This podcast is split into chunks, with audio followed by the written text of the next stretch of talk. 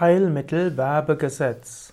Das Heilmittelwerbegesetz regelt, welche Angaben auf Nahrungsergänzungsmitteln oder Arzneimitteln stehen dürfen oder auch, was man auf seine Internetseite schreiben kann, wenn man zum Beispiel Yoga oder Meditation anbietet. Das Heilmittelwerbegesetz besagt, dass man bestimmte Aussagen über Heilwirkungen von Heilmitteln nicht treffen darf, es sei denn, es gibt dazu eine klare Studienlage.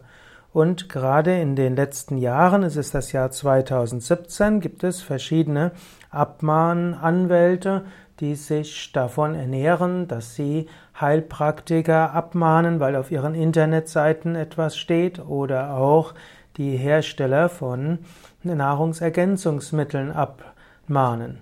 Normalerweise muss man auf seiner persönlichen oder auf seiner Internetseite, wo man Yogakurse anbietet, nur allgemeine Sachen schreiben und auch auf Nahrungsergänzungsmitteln, Naturheilmitteln darf nur wenig stehen. Man, es gibt allerdings im Deutschen auch die Meinungsfreiheit, wo es heißt, dass es keine Zensur gibt und so kann man die Aussagen über die Wirkung von Heilmitteln separat auf, in einem Buch publizieren oder auf einer anderen Internetseite. In diesem Sinne, Heilmittelwerbegesetz ist gedacht worden zum Schutz des Verbrauchers und vor irreführender Werbung, aber es hat de facto dazu geführt, dass es dem Verbraucher schwerer gemacht wird, herauszufinden, wofür etwas gut sein kann.